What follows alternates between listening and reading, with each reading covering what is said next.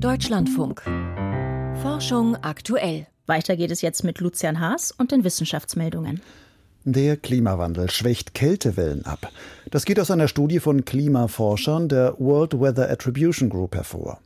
Anfang Januar erfasste eine starke Kältewelle Skandinavien. Dabei wurden in Norwegen, Schweden und Finnland über fünf Tage hinweg Temperaturen von teils unter minus 40 Grad Celsius gemessen. Die Forschenden haben die Wetterdaten mit Berechnungen von Klimamodellen kombiniert. Dabei kamen sie zu dem Schluss, ohne den menschengemachten Klimawandel wäre diese Kältewelle sogar um bis zu 4 Grad Celsius kälter ausgefallen. Zudem sind solche Kälteextreme heute deutlich weniger wahrscheinlich, als sie es in einer Welt ohne den Klimawandel wären.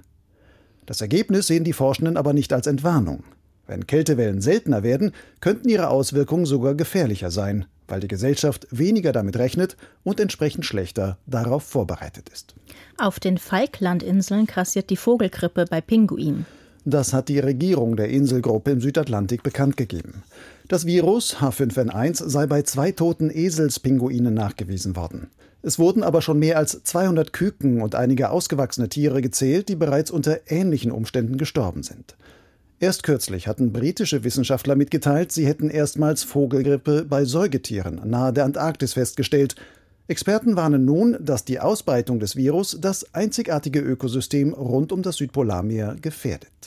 Ein sprühbares Mulchmaterial hält Unkraut zurück. Beim Mulchen wird der Boden mit unverrottetem organischem Material bedeckt. Üblicherweise werden dafür zerkleinerte Pflanzenabfälle verwendet. Forschende des Technologie- und Förderzentrums im bayerischen Straubing haben ein flüssiges Mulchmaterial entwickelt, das über Sprühdüsen ausgebracht werden kann. Es besteht im Wesentlichen aus Rapsöl, Stärke und Wasser. Auf dem Boden gesprüht bildet das Gemisch eine gelartige Paste, die dann aushärtet. Unkräuter können diese physikalische Barriere nur schwer durchdringen. In Versuchen sprühten die Forschenden den Flüssigmulch in Streifen unter Obstbäume und Rebstöcke, um dort Unkräuter zurückzudrängen. Die Wirkung war vergleichbar mit der von Herbiziden. Das Material wird innerhalb einer Vegetationsperiode rückstandsfrei biologisch abgebaut. In Brasilien gibt es einen schweren Ausbruch von Denguefieber. Allein in den ersten vier Wochen dieses Jahres sind dort mehr als 200.000 wahrscheinliche Fälle registriert worden. Das hat das brasilianische Gesundheitsministerium mitgeteilt. Im Vergleich zum Vorjahreszeitraum bedeutet das eine Steigerung um mehr als das Dreifache.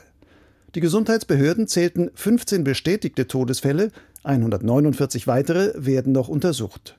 Als Auslöser des starken Anstiegs gelten heftige Regenfälle, gepaart mit überdurchschnittlich hohen Temperaturen in den vergangenen Monaten.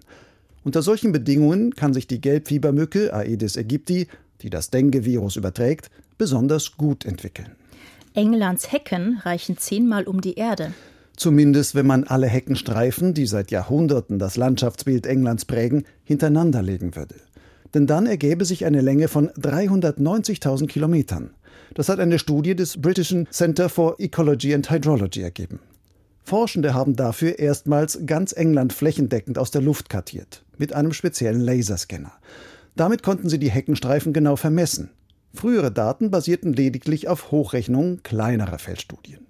Die Hecken spielen eine wichtige Rolle für den Erhalt der Artenvielfalt.